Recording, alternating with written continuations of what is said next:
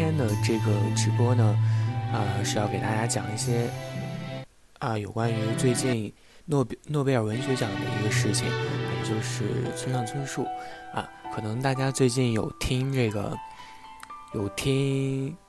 啊看新闻吧，然后新闻里可能会有一些提到啊这个诺贝尔文学奖的一些事情啊，就是啊其实之前有很多很多的。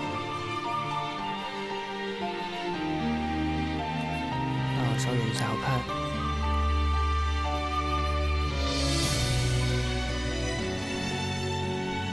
啊，好，你好，你好，你好，可以听到吗？可以听到我的声音吗？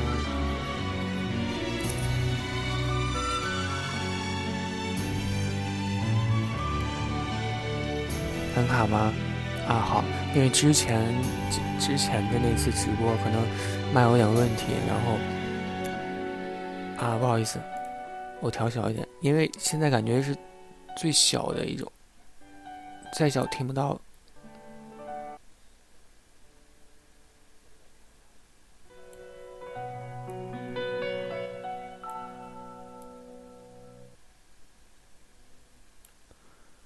那就这样吧，不不给大家放音乐了啊，听我啊一个人在这里讲吧。啊，然后今天给大家讲这个村上春树嘛，因为之前很多人啊，就前几天嘛，然后有聊到这个村上春树，然后最近正好诺贝尔的这个文学奖也发布了，然后然后不是这个村上春树的这个是那个英文的这个 Bob，你上次搜我的微博没有搜到啊？微博是 Mas Mas 桑 Mas 萨马，你直接搜船样就可以搜搜出来的。我先给你打一下吧。啊，然后继续说，就是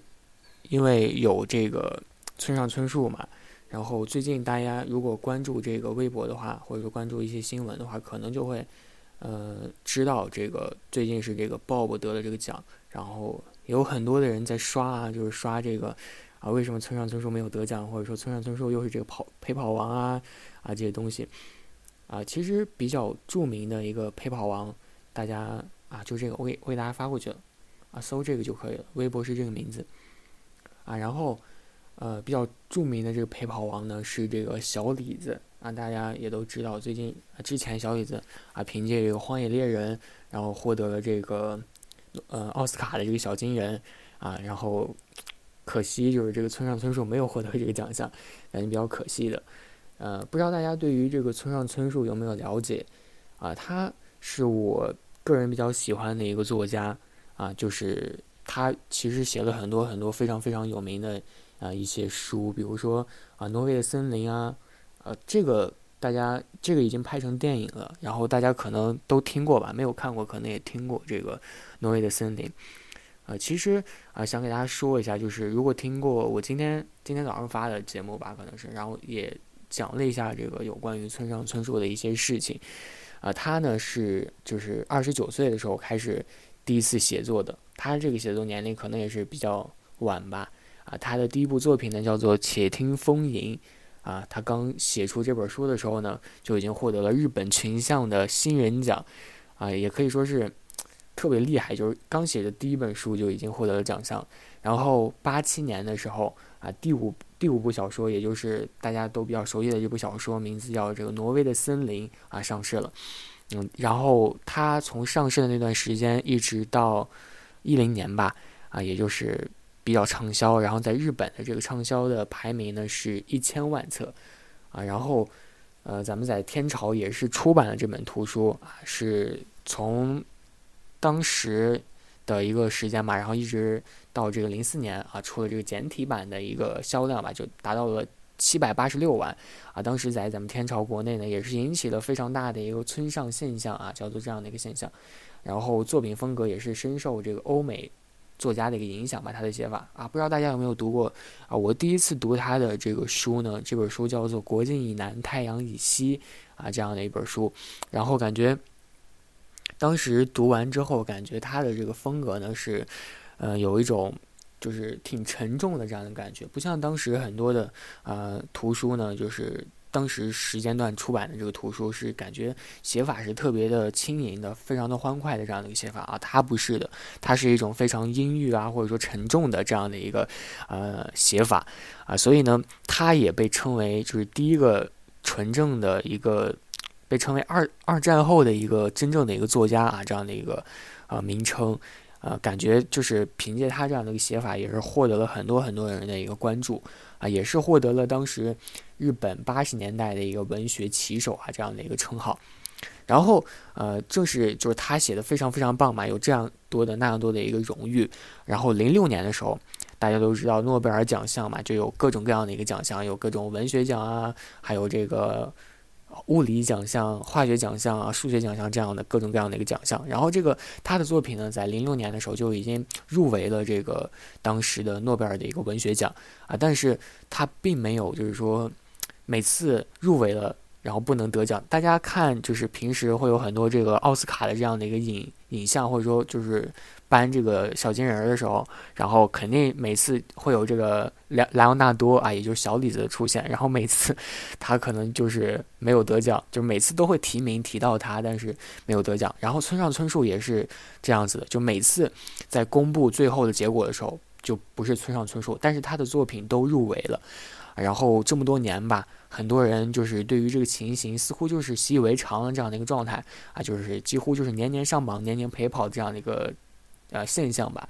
然后很多段子手，段子手出现了啊，I have a pen, I have a apple 啊，这样段子手出现了啊，他们该怎么去写这个段子呢？就是啊，因为村上春树和莱昂纳多其实差不多嘛，都没有。入奖，然后他们就编了一个段子，就是在莱昂纳多得奖的那那一年啊，就是凭借这个《荒野猎人》是去年吧，应该是去年，然后凭借《荒野猎人》得奖的那得奖的那天呢，然后他们发了个段子，就是，呃，说他俩曾经是一个非常非常好的一个朋友啊，然后，呃，莱昂纳多得奖之后呢，想跟村上春树报一下自己的喜讯，结果发现。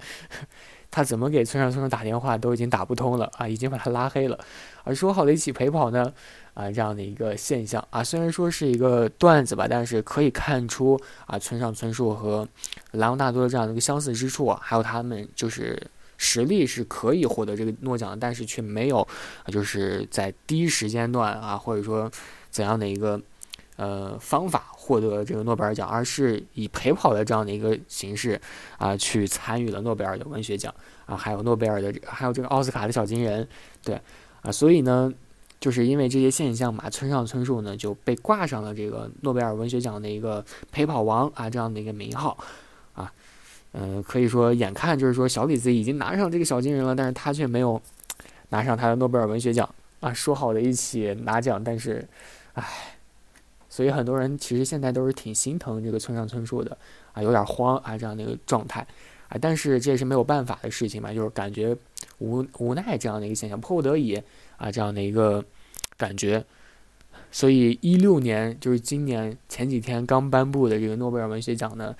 唉，果然不是这个村上春树，就是美国的这个作家啊兼歌手啊，是一个摇滚摇滚歌手吧，叫做鲍勃迪伦啊。然后颁给他的一个说法呢，就是说，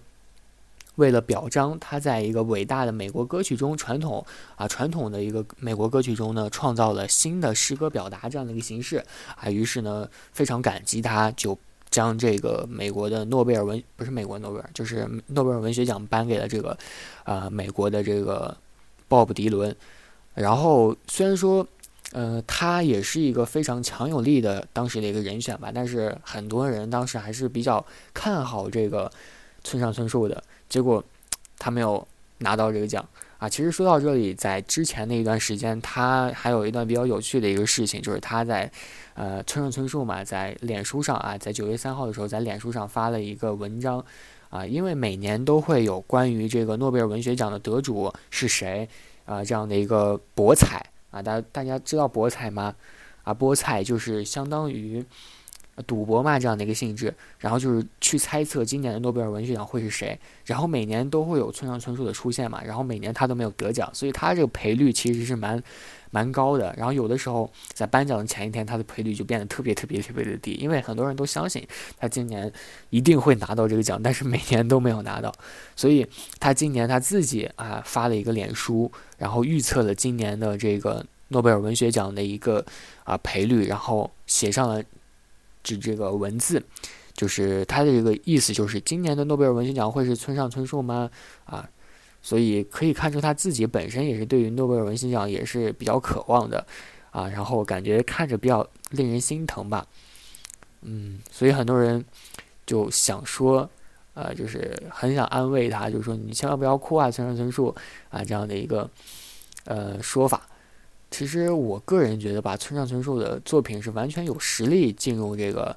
呃，诺贝尔文学奖的。但是也有很多的网友认为不是这样子的，因为他们认为就是村上春树的这个写法啊是不一样的，就是不像是那种纯正的一个作品那样的，它更像是一个，呃，怎么说呢？他的作品更像是一种故事形态啊。所以很多人就是说，如果村上春树也能获得这个诺贝尔文学奖的话呢，啊，可能这个写。呃，写这个《哈利波特》的这个作者罗琳可能也可以入围这个诺贝尔文学奖。虽然说这个说法比较打击这个呃村上春树的一个粉丝吧，但是很多人确实是这样子去认为的。然后呃，今天早上也和大家讲了很多这个村上春树的一个东西了。于是今天啊，现在呢，也就是在补充完这个啊，就是再给大家补充一下，最后补充一下有关于这个村上春树的一些世界。啊，其实他的这个艺术世界和就是今年的这个得得主呢，叫鲍勃迪伦，感觉他的写法是完全相反的啊，相比之下是完全相反的。而且，呃，日本有一个学者啊，就是早早大的这个文学学术啊院的一个教授叫高桥敏夫啊，他呢就是认为就是在日本的学界看来呢，村上春树其实就是一个都市文明的孤独者啊，然后喜欢村上春春树的这样的一个作品的一些读者呢。呃，可能都是前卫都市中的一些群体啊，我觉得他说的特别有道理。我我觉得我就是前卫都市中的一个群体，啊，然后而在当今世界呢，没有人追求这种前卫都市的孤独感啊，人们更关注的是具有社会影响力的大事件啊，比如说战乱和民族纠纷啊。然后这句话感觉特别有道理，就是现在啊，他的一个写法或者说他所表达的一些事情呢。是他，就是他所描述的一些现代社会中的一些孤独，还有内心人内心深处，啊所存在的一些东西。但是现在的人们呢，就是想知道的事情，啊，不是这些，就是他们更想关注一些偶像啊，或者说一些哪哪哪里发生战争啊这样的一些事情。所以，呃，没有得奖感觉是理所应当的。但是为什么这个村上的人气这么高呢？啊，他这个学者呢，高桥敏夫他表示，就是说，村上的人气呢是在上世纪七八十年代去积累的啊，不是最近啊一下子就是像新生代作家这样子啊，或者说就是那个时代才属于村上啊，现在已经不是村上的一个时代了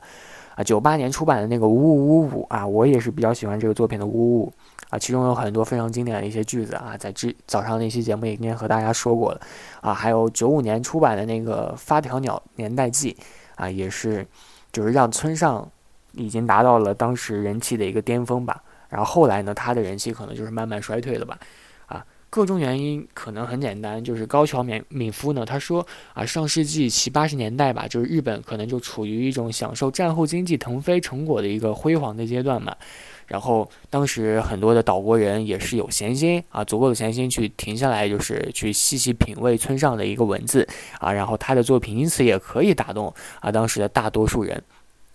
但是上个世纪九十年代嘛，然后日本的这个泡沫经济可能出现了，然后使这个经济崩溃了啊，然后人们可能当时也是没有了这种看闲书的一个闲暇和这个心情啊。其实实际上呢。我觉得吧，就是在现代的这个岛国人当中吧，年轻的日本日本人当中吧，就是村上春树其实是并不是太受欢迎的啊。真正受欢迎的年龄段呢，反而是像这种呃三二三十岁啊这样子，就是之前读过村上的一些作品啊，就目睹了他辉煌的时候的那样的一个啊群体，也是比较喜欢村上春树的。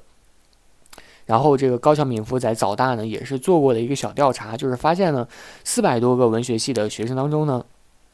读过村上春树的作品的人，大家猜有几个人？啊，四百个人当中啊，读过这个村上的作品的人，仅仅只有四个人。啊，相比这个村上的，他们大多数人其实更喜欢，呃，宫部美雪啊，还有这个东野圭吾之类的侦探类的一些小说。啊，其实呃，说实话吧，我也蛮喜欢这个东野圭吾的。啊，他写的《白白夜白夜行》啊，还有一些《伽利略》啊，都是非常非常棒的一些作品啊，特别喜欢。啊，嫌疑人 X 的现身啊，然后在这里也推荐大家去看一下，特别好看。然后继续回到这个村上春树，啊，其实在这个高桥敏夫他说嘛，就是村上春树现在在中国特别受欢迎啊，也许和咱们天朝的就是经济的发展，就和之前的日本的经济发展。呃，腾飞有一些很大的一些关系，然后高桥接触的一些中国留学生嘛，就是来自上海的人就喜欢读这个村上春树，而来自北京的人就喜欢读这个大江健三郎，啊，所以他就是据此据此分析出呢，日本的这个呃村上春树的作品呢，其实是有一些局限性的，啊，而且高桥敏夫也说呢，从另一个角度去看的话，啊，也许。这个不是这个村上的一些问题吧？就是现代人生活可能太过焦虑了啊，可能无暇去思考村上的一些他写的作品的一些境界啊。不知道大家有没有和我一样的一个想法，或者说有人现在读这个村上的一些作品吗？啊，我现在书架上还摆着几本书，然后可能时不时还会去翻一下，但是啊，因为我觉得。我个人就是读完一本书之后，就彻底读完一本书之后，不会再去翻看它，去看第二遍、第三遍啊，一般就会去买其他的书了。但是有些人，就是我的朋友呢，他可能就会啊，如果非常细细去品味一本书啊，特别的感觉，呃，与其说他是厉害吧，但是不如说是两个人的性格可能是不太相同，呃，所以我认为呢，这个今年的。呃，村上春树可能没有获得这个诺贝尔文学奖啊，确实是比比较可惜的一个事情。然后，希望他明年能够获得这个村上这个诺贝尔文学奖吧，因为他从零六年开始好像参加，就是在诺贝尔文学奖已经有他的出现了，但是到现在一六年了，十年了啊，然后他也没有获得这个奖项，感觉。确实挺悲催的啊！很多人对于他的这样的一个现状，感觉都是蛮可惜的啊，表示表示心痛啊，表示心痛。嗯，最后呢，这个村上春树，然后希望大家也是觉得这个村上春树，可能如果觉得他非常的可惜的话啊，然后也请在心里默默的心疼一下他啊，可能就是因为这样的一个现代社会的一个当时日本社会啊，或者说。当时的评委就是评这些诺贝尔文学奖的一个评委的存在吧，啊，这个矛盾和问题的一些存在啊，可能就是让，嗯，这些选选举的这样的一个时候，或者说评选的一些时候，出现了一些意见上的一些分歧，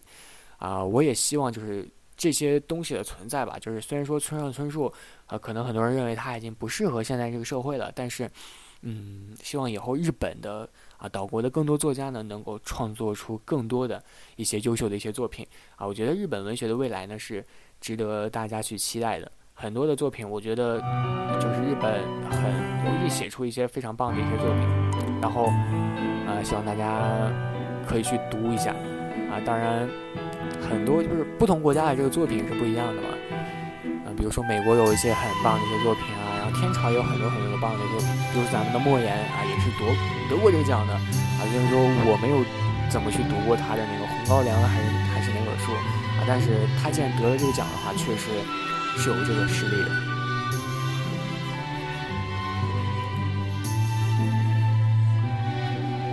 之前的几期这个直播吧啊，然后有和大家讲了很多有关于绅士的一些东西。啊，今天的这个村上春树呢，就给大家讲到这里了啊。因为今天的这个村上春树是其实是，呃，早上的一些东西，然后因为一些事情啊没有讲完，所以今天给大家再补上啊。对，然后接下来给大家说的是一些十一区啊，也就大家知道十一区是什么意思吗？十一区知道吗？其实就是岛国了啊，十一区其实就是岛国了。然后，呃，为什么它要叫十一区呢？大家知道吗？为什么它要叫十一区呢？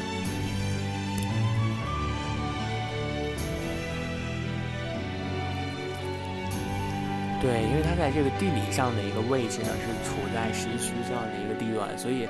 呃，很多就是混迹于二次元啊，或者说怎样的一个，呃，人们啊群体就把它称为十一区啊，就是岛国这个地方。其实我的播客吧，最早的时期呢，名字不是芒当霓虹诶啊，然后其实是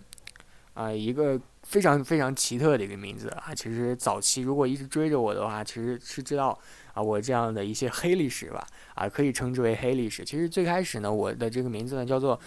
呃，霓虹十一区啊，这样的一个名字，然后感觉特别的中二啊。现在回想起来，感觉特别中二。然后现在听众可能也觉得特别的奇葩吧，这个名字。然后后来，啊，这个确实啊，虽然说也有一些听众吧，但是这个听众呢可能数量不太多啊。然后呢，对，对对对，就如你们所想，然后我就改了名字。然后就改了名字，啊，改成现在这个样子，啊，虽然说在回想起当时吧，就是这个啊，不对，不对，不对，不对，啊，我改过两次名字，啊，今天呢就给大家讲一下我之前的一些黑历史，对，包括一些黑历史，改改过两次名字，第一次叫什么？第一次叫，呀，第一次，第一次不记得了，第二次反正就是这个名字了，然后后来改成这个这个样子，啊，因为当时。啊，二次元嘛，二次元在咱们天朝还是蛮活跃的啊，这样的。后来呢，改成十一区，发现其实和我想象的不一样，就是很多人对于这个十一区的一个真正的印象呢，其实不太了解的。对于岛国呢，啊，对于日本呢，他们的一个别称呢，啊，其实就是当时嘛，我觉得他们呢仅仅局限在，呃，岛国还有这个，哎，没有了，就就把岛国称为日本。然后真正对于十一区啊、霓虹啊这样的一个别称，其实。只有我当时，可能我太自信了吧，以为大家啊对于这个有一些接触，但是后来觉得自己确实想的太多了啊，因为毕竟是一个科普类的一个节目嘛，然后感觉啊在题目上再去为难大家的话，可能有一些呃有一些反其道而行了，所以后来就干脆直接改成了一些比较直观的一个题目啊，直接写出两个字啪啪。贴出来啊，日本这两个字，然后大家可能对于日本感兴趣的话，可能就点进来了吧。然后没有兴趣的话，当然，也也不存在这种欺骗啊，就是标题党这样的一个行为。后来我想一想，确实，呃，啊，地理位置，对对，地理位置啊，然后标题党可能就不太不太好，所以我也不太想当个标题党，然后就写成了，嗯，对，然后就写成了这样的一个。名字，然后大家可能也就比较就是知道的话，可能也就进来了啊；不知道的话，可能也就不听了。对，这样子。然后今天呢，呃，今天给大家讲的这个，呃，其实我是呃有一个综艺，日本有个综艺，嗯，有很多综艺嘛，应该说日本。然后其其中有很多综艺。虽然说是比较正常向的，就是咱们天朝在各大网站网站上可以看到的一些综艺，这都是比较正常向的。但是还有一些不太正常向的一些呃综艺，比如说一些麝香葡萄啊这些，我就不太我就不和大家都说了啊。如果这个呃还没有到深夜，所以不会发车啊。然后有一些不正不太就是正常，但是其实说它正常还是能正常，还是能播出来这样一些日本的一些综艺啊。就比如说有一个综艺呢，它是。为了讨论啊，有这样的一个问题，现在就是日本年轻人当中比较火的一个问题，就是如果你去相亲的话啊，大家也可以想象一下，就是如果你去相亲的话啊，遇到了对方啊，遇到对方之后，然后你们会就不论发生什么事情啊，你们会立刻去接吻吗？你们会立刻去接吻吗？啊，这样的一个问题啊，大家会吗？就是呃。你去相亲的话，无论发生什么事情，可能会发生各种各样的事情。然后在这种情况当中呢，啊，你们可能会做任何，就是情况都会发生。然后你们就是会去接吻嘛，就是第一次见面，啊，初次见面就接吻这样的一个设定，啊，大家会吗？啊，现在其实日本其实是蛮蛮怎么说呢？对于这个问题还是蛮呃。就很多人都都在去讨论这个问题了，就是现在年轻人当中都是很对于这个问题就是发发出了各种各样的一个讨论，然后在各各大论坛上就都在去就是研究这个问题，然后很多人有人表示就是说他们会啊，如果对面的是一个大美女的话，然后他也看上自己的话，当然理所当然会去 kiss，对不对？啊，然后但是有的人就不会，就是说。如果当然也有这个颜值上的一些问题了，但是还有一些就是，如果颜值非常相相符合自己的心意的话，但是还还是不会去亲吻，啊，也不会去 kiss，因为他内心深处就是感觉这道德观吧，我个人认为是这样想的，就是，呃，可能也不会去 kiss 啊。然后你们你们会吗？我感觉我如果真的是到了那个年龄段的话，就是相亲就是找不到找不到，呃，这个。女朋友，或者说，呃，没有，或者说就是找不到女朋友的时候，啊，我可能，然后真到相亲的那个年龄的时候，或者说二三十岁的时候，啊，当然我不是说就是相亲的人就都是二三十岁了，可能也有这种十几岁就去相亲的了，啊，我我个人认为，我如果去相亲的话，可能就是二三十岁这样的一个这样的一个状态，啊，如果我去相亲的话，可能真的到了那个年龄了，可能就是那个时候可能就是谈恋爱。然后就要谈结婚啊，这样的一个状态了，可能会 kiss，对，可能啊，可能，可能，可能是这样的一个。然后，呃，其实就是每次长假吧，啊，长假就是会诞生一部纪录片啊，岛国会有一个纪录片的出现啊。它这个纪录片呢，其实和日剧是很相似的。它这个纪录片叫做《坐上联谊列车出发吧》，啊，大家知道联谊吗？啊，联谊就是其实就是相亲啦，类似相亲的这样的东西。然后这部纪录片呢，写的就是它这个故事是发生在啊西大船西大船渡市啊这样的一个市啊，它这个城市里的有一些小青年呢啊，就是男女嘛啊，日常都是就是不出门啊，都是宅男宅女，然后都是认识的机会比较少啊，因此呢，他们面对这个迫在眉睫的一些结婚的大事啊，发现就是突然发现自己应该结婚了啊。今天的主题呢是和大家讲。啊，一些岛国的一些有趣的事情，对，啊，对，十一区是一个奇特的地方。然后这个城市里呢，啊，就是很多的这个年轻人突然就发现，哎，自己该谈婚论嫁了，然后就到了一个婚介所，啊，这个市役所，然后就去组织这个市役所呢，就组织了一起活动，就是联名为联谊的这样的活动，其实也就是相亲啦这样的一个活动啊，为了这些。呃，少男少女、大龄青年啊，就是剩男剩女，创造一个恋爱的一个机会啊。于是呢，举行了一个名为“这个列车联谊”的这样的一个活动啊，就是在列车上进行约会嘛，就是在列车上进行相亲啊，这样的一个活动啊。对，哎，就是这样，你们没有听错，这一列车上的男男女女呢，他们都是为了脱单而去的啊。当然呢，因为一个城市嘛。然后可能这个城市当中，女的嘛有这个文艺女青年，男的嘛有这个文艺男青年啊。当然了，也有这种搞音乐的，啊，玩游戏的，啊，搞各种各样的都有了啊。然后这个联谊负责人呢，他呢是为了增加这个配对成功率的啊，所以他会为了这些成功率做一系列的一些事情啊。这些事情呢，可能就各种各样的这个方式就出现了。然后这个呃，其实，在就是这个。纪录片呢，就是讲了这样的一个事情，然后也是蛮有趣的。但是它主要的一个内容呢，就是讲这个剩男剩女，就是日本的这个市，然后剩男剩女的一个现象。其实啊，也是普遍的显示了现在日本的一个状况。然后咱们天朝其实也是蛮相似的啊。咱们天朝真正的就是说“联谊”这个词儿吧，啊，可能是呃比较少的。如果真正的说接触到“联谊”这个词儿，可能真正就是在大学时代了。啊，我觉得咱们在天朝啊，啊，我不知道大家的情况，反正就是我吧。我在高中或者说在小学的时候，对于联谊这个词儿是完全没有听说过的啊。然后可能取之代替的可能就是相亲这个词儿吧。然后这个如果真的要出现吧，可能就是在大学的时候可能会有这种联谊会啊这样的一个出现啊。不知道大家以前有没有听说过“联谊”这个词儿？反正我是没有听说过联谊，当时不知道联谊是是什么东西。然后。啊，就是现在大学嘛，然后有联谊这个词出现了，然后负责这个活动的通常都是就是这个，呃，和自己年龄就相差无几啊这样的一个美眉，或者说这个团支书吧，或者说宣传委员啊这样的一个责任，然后他们会去办起这个呃联谊会啊这样的一个重担，然后他们基本上就是去呃使男生或或者说女生聚会，就是把他们笼络起来，剩下的事情就看你们的了。对，啊，然后能不能成功的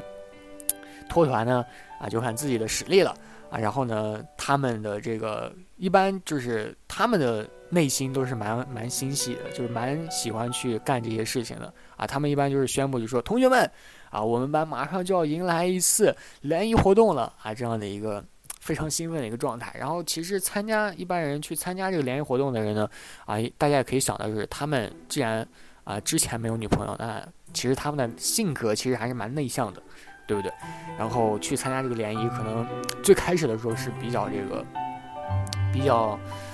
呃冷静的啊。与其说是冷静，其实应该说是他不敢出手吧啊。不知道大家有没有这个相亲的一个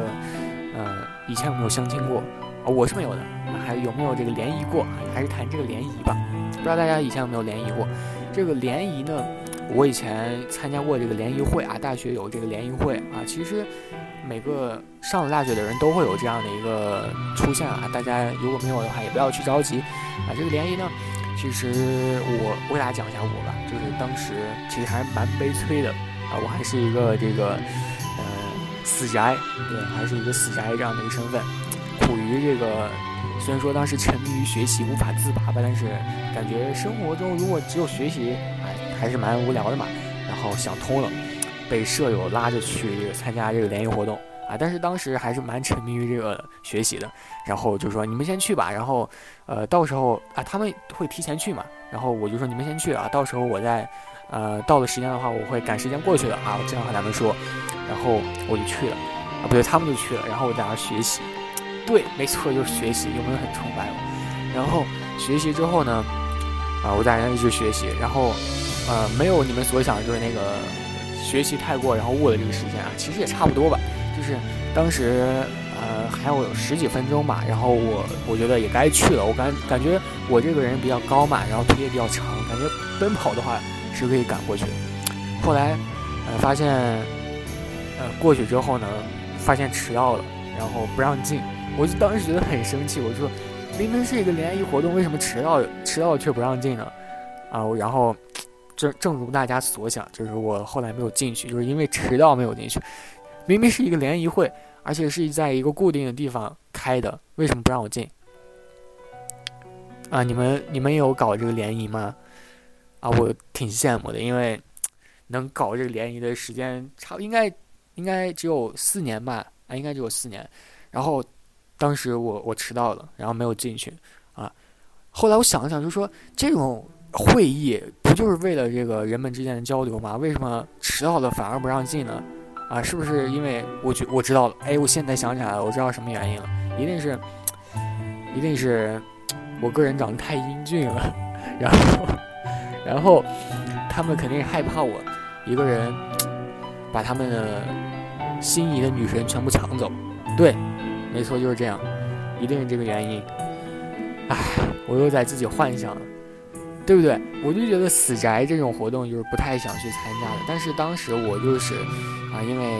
沉迷于学习，对，太崇拜自己，沉迷于学习。然后这个啊，就因为太无聊了嘛，每天就是那些事情，所以感觉这样的一个另类的一个活动还是应该去参加一下的，所以就去了。然后结果还没有获得一个非常好的一个呃东西。然后后来反观就是现在呃日本呢，它这个词呢。呃，联谊这个词呢，它，呃，感觉就是从不像是在天朝，就是咱们大学的时候才有。它这个日本呢，联谊这个词呢，它是从娃娃开始，娃娃时期就开始抓起的。啊，就比如经常在动漫当中就有很多经典的一幕嘛。大家看动漫的时候会有很多巴士，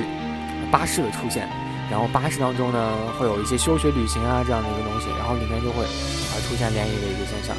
然后里面动漫里面的这个女女女性角色呢，一般都是比较主动的啊。当然，在现实生活中呢，可能这种现象是比较少的。对，然后咱们天朝啊，虽然说也蛮羡慕这个东西吧，但是这个就是这样啊，这个可能就是没办法的事情啊。大家呃，希望下辈子能够出生在这个岛国吧，然后可以参加一下这个休学旅行和联谊究竟是怎样的一个呃体验。啊，其实近年来吧，就是岛国的这个岛国人可能有这个晚婚化和这个未婚率的这样的一个上升吧，啊，然后日益增长，可能有一个叫做不婚主义啊这样的一个呃东西啊，然后于是圣斗士可能就越来越多了啊，呃，可能现在的很多的一些女生吧，就有有了一种恨嫁，就不想去嫁这样的一个现象，因为越晚结婚，他们就越不想去嫁嘛，啊，这样的一个欲望啊，其实现在岛国的一个现象就是。莫过于传统意义上的一种联谊聚会吧，就逐逐步演演变成了一种相亲活动，对，啊，就是原始的联谊，大家知道是什么样子吗？就原始的联谊，这个联谊之名，行相亲之行，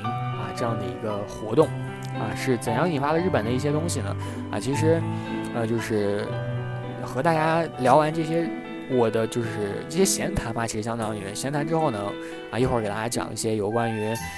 呃，相似之处就是天朝和日本的一些相似之处，就是相亲啊这样的一个值得吐槽的一个点啊。我现在我喝口水，好渴。大家有相亲过吗？应该没有吧？感觉感觉我的听众一般都是，嗯，年龄就就是都是年轻人啊，和我一样，感觉特别特别就是。上年纪的就七八十岁，好吧，好吧，七八十岁的应该一般也不会玩手机的。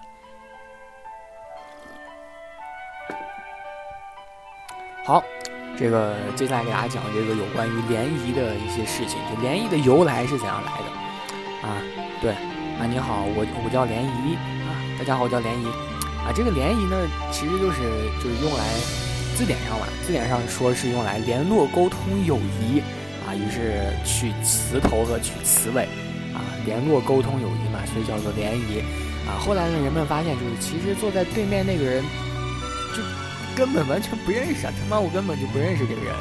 啊，然后就是后来就发现，就这个联谊就有别称为啊高校生啊认识新朋友啊所举行的聚会，啊，所以这个联谊呢就是改成了这样的一个名字。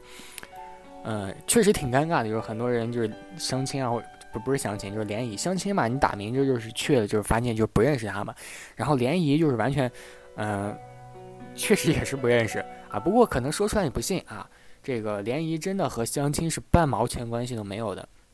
但是为什么发展到现在呢？这个联谊，人们听听到这个联谊呢，就和这个相亲是一样子的呢？啊，因为呃，其实相亲它这个目的呢，就是真正的就是为了去结婚啊，就是以后的一个大事去做准备的。啊，这个联谊是怎样子的？联谊就是为了认识新朋友嘛，刚刚和大家说。但是他俩就真正的哎，他俩就是合为一体的，就是联谊。人们提到联谊，就是为了啊，就是哎，你去联谊啊，就是觉得他要去认识这个男女朋友了，或者说要去结婚了，以后要为结婚去做准备了啊，这样的一个呃联系到一起了。但是真正的这个联谊却不适合相亲这个在一起的。啊，可能很多人就是现在你去百度上去搜啊，搜这个呃联谊，可能他给你的答案也是相亲，但是确实不是这么一回事儿啊。啊，在日语当中呢，这个联谊呢可以理解为这个饮酒联谊聚会啊，大家就是提到这个联谊嘛，也就是喝酒了啊，肯定会有喝酒酒这个东西的一个呃存在了。隔空语啊，联谊通常来说呢，就是参加这个联谊的这种。集体聚会吧，大多都是这个单身男女。啊，如果你要是问，就是说有没有这个不是单身男女的去参加这个联谊，可能也会有吧。但是，但是他去的是为了干什么呢？难道真正的就是为了去认识男女朋友吗？可能以前真的会有，但是现在就是这个联谊等于相亲这个时代呢，可能就不会出现了。啊，这个官方解释呢，这个联谊就是无目的的约会，啊，单纯就是方便男女之间喝喝饮料啊，互相认识、聊聊嗑啊，啊这样的一个。解释啊，这官方解释就是这这这就是联谊，对。然后其实机智的我早已经发现了，联谊不仅仅只是这样的，就是联谊嘛，集体联谊，说白了就是一群单身的一些人嘛，就是为了寻求一些呃潜力股啊，就是为什么他现在还没有还是单身呢？就是因为啊，然后他以后肯定啊是有一些几率就是脱离单身的。啊，然后还有你去聚会的话，可能就是联谊的话，可能肯定会发现其中会有一一两个不错的。但是他们现在为什么还是单身呢？因为很多人没有眼光，所以这就是考验自己有没有眼光的时候了啊！这样的一个眼光挑选大赛啊，名为眼光挑选大赛这样的一个名字啊，实为联谊其实眼光挑选大赛这样的一个东西就出现了啊。作为日本呃社会现在的一个比较时常出现的一个。聚会的一个活动嘛，就是这个联谊的出现。其实，或许它从诞生之日起吧，它的这个性质可能就不太单纯啊。这个联谊呢，其实，它这个形式呢，还是有很多很多种的啦。不知道大家在天朝有没有？呃，不过之前问过大家，大家也没有回答我，就是这个有没有参加过相亲啊？我就默认你们没有参加过这个相亲活动啊。然后啊，在岛国最著名的一个联谊呢，它。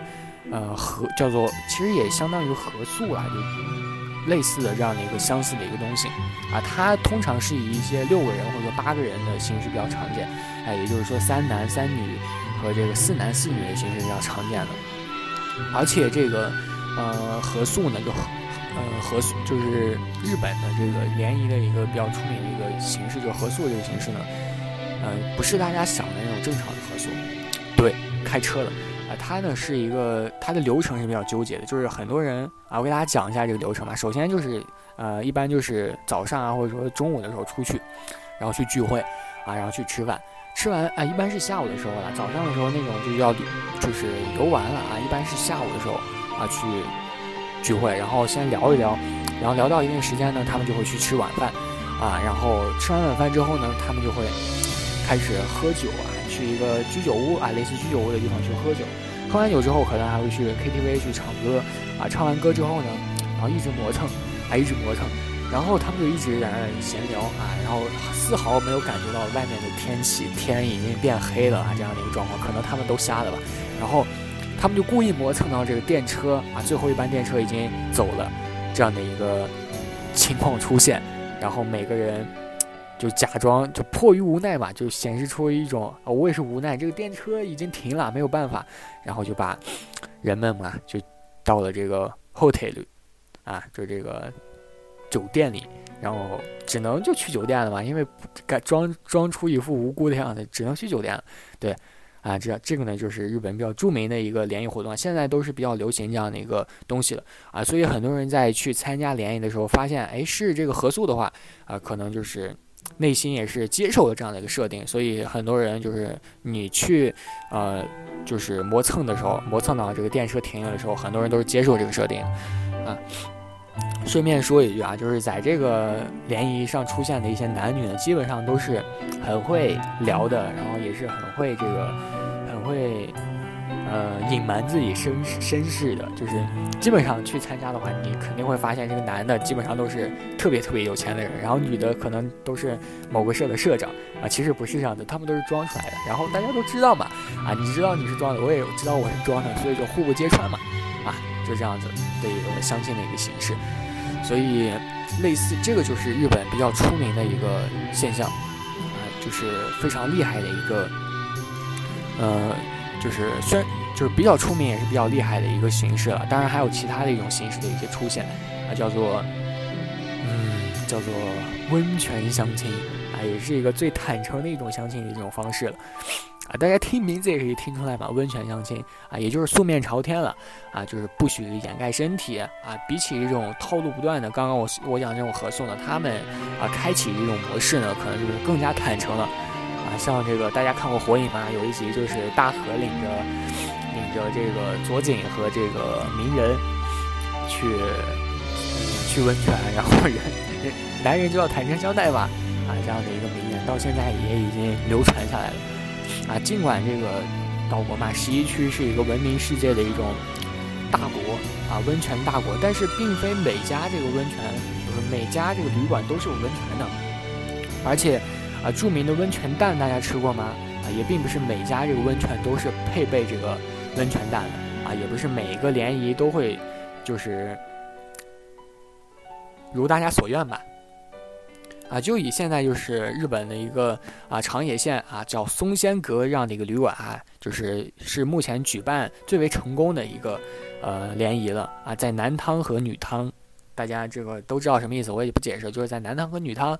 啊，之间隔了一一一一堵这个墙嘛，啊，不过现在的也泡温泉确实也都一样啊，都是这样子，隔了一个墙。然后，但是比较奇特的就是他们的这个呃松仙阁呢，它的这个虽然说有墙，但是墙上是有门的。对，所以只要你就是在这个男汤中的这个男士呢，能够就是获得这个女汤中的女士的芳心的话呢，啊，你就可以获得了开门见山，不是不是开门坦诚的这样的一个机会，啊，不过由于这个门的开关的这个权利决定权呢，一般都是在女方了，所以啊，大家这个想开车的人呢，就别这个一开门就这什么什么东西就开始聊了啊，啊，所以说不定你刚开门就就又关门了，所以比较惨。啊，但是呢，呃，虽然说是这样的一个形式吧，但是还是比较成功的。就是当时在这之前呢，在这个松间阁之前呢举办的一些联谊活动呢，确实没有这么大胆啊，也没有这样的一个形式的一个出现，所以还是比较成功的啊。这个长野县的松仙阁也确实有很多人去参加这个活动，之后呢，也是作为了很多的人的一个，就是很多人。在谈这个活动的时候呢，啊，他也是成为了最多很多去谈的一个话题之一了，啊，这个呢就是比较坦诚的一种呃方式了。但是参加的人啊还是比较，如果内心不太接受这样的设定的话，还是很少去参加的。啊，比较著名的还是会去参加我第刚开始说的那个合宿的那样的一个活动。啊，第三种形式是怎样形式啊？它是婚介公司啊，就是通过中介。然后去寻找自己的另一半啊，其实也就相当于相亲了，啊，像咱们天朝其实还蛮相似的。讲道理呢，大部分的一些人还是需要通过这个联谊去找到自己的另一半啊，因为日本呢刚刚说了这个晚婚的现象啊，这个剩女比较多嘛，剩男也剩男也比较多。但是我觉得个人认为很多就是天朝的很多老人也说，就是男的嘛，然后晚嫁一点晚。晚娶一点没关系，但是女的不能晚嫁啊！啊，其实日本有很多人也是这样的一个想法，所以这个剩女还是比较多的，啊，然后就通过这个联谊这个活动就开始进行一系列的寻找另一半的一些活动了啊。其实大部分这些剩女呢，或者说宅男呢，一般都是为什么没有女朋友，为什么没有男朋友呢？他们一般都是兼备着这个宅腐双修啊这样的一个体质的啊，又宅又腐，对于是呢，啊这种。刚刚讲的这两种联谊方式呢，他们都是比较需要的。但是如果这两种都不能接受呢，打死都不去的这种死宅而言呢，啊，就比如说这种我，对我，我是绝对不会去的，啊，然后呢，可能就只能拜托这个，拜托这个公司了，中介了，只能拜托这中介了，啊，帮友，你听说过中介公司吗？啊，你听说过这个婚介公司吗？其实现在咱们天天朝有很多，呃，这个中介公司的存在了，就是但是像。这个之前这两种，哦，我就是联谊的形式，咱们天朝可能还是比较欠缺，啊，很多朋友，呃，在聊到这个联谊的形式的时候，都是蛮羡慕的，啊，蛮羡慕这个形式的，啊，我也蛮羡慕的，啊，说到底，我也是挺挺挺想挺想去参加这个活动的，啊，说自己是死宅不去参加，其实是骗人了，啊，其实骗人的，啊，我其实，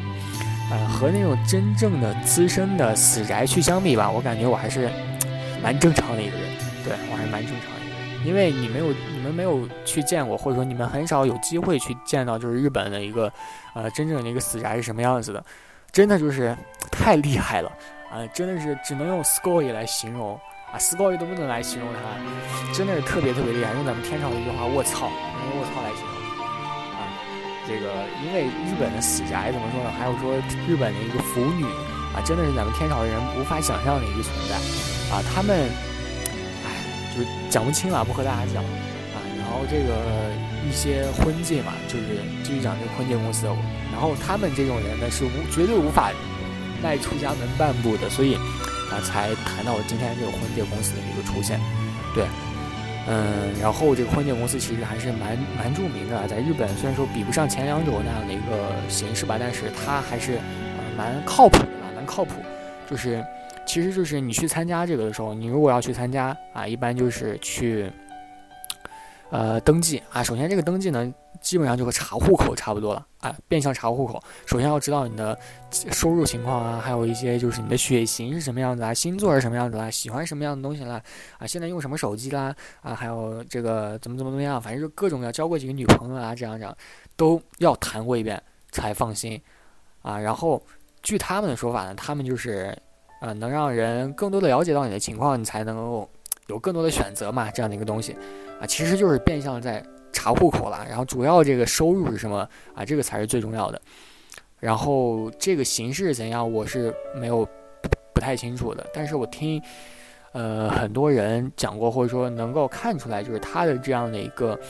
呃形式呢，主要就是见面了，然后刷一轮好感，刷完之后呢啊偷偷打一个分啊，就是在一个非常大型的会场里，有很多人啊，不仅仅只有你们俩，然后就是啊这个会场有特别特别多的人，然后见了面之后呢。啊，刷好感，刷完好感之后打分，打完分之后呢，把这个心仪的对象的名字，还有这个什么什么什么什么东西啊，写在这个发给你的一条纸上，然后事后会收这个纸了啊，收这个纸，然后就开始配对了嘛，就是连线啊，连连看，然后如果连对的话，对，然后就，然后如果没连对的话呢，就，对，啊，就是这个，你们都懂得。但是啊，比较这个保密的一个地方就是，如果双方配对成功之后呢，主持人会示意的，就是悄悄的示意，也不会这种明目张胆就去示意，会悄悄的示意他俩，就是说你俩可以，啊，你俩配对成功了啊，赶紧这个下，赶紧下去啊，这样的一个他俩就会退出这个会场，然后别人也不会知道，然后后来如果你没有配对成功的话，那也没有办法啦啊，因为已经被别人的人，别的人给选走啦啊，这样的一个现象。啊，然后也不会，就是别人也不会知道你配对失败了，所以也算是现在的一个比较呃隐秘的一个现象吧。对，就这样。然后大家还能听到我的话吗？感觉我我难道网断了吗？可以听到我的话吗？好慌啊！大家可以听到的话，可以打，可以可以可以写一下。好。既然这样，那只有我自己，自己去尝试一下。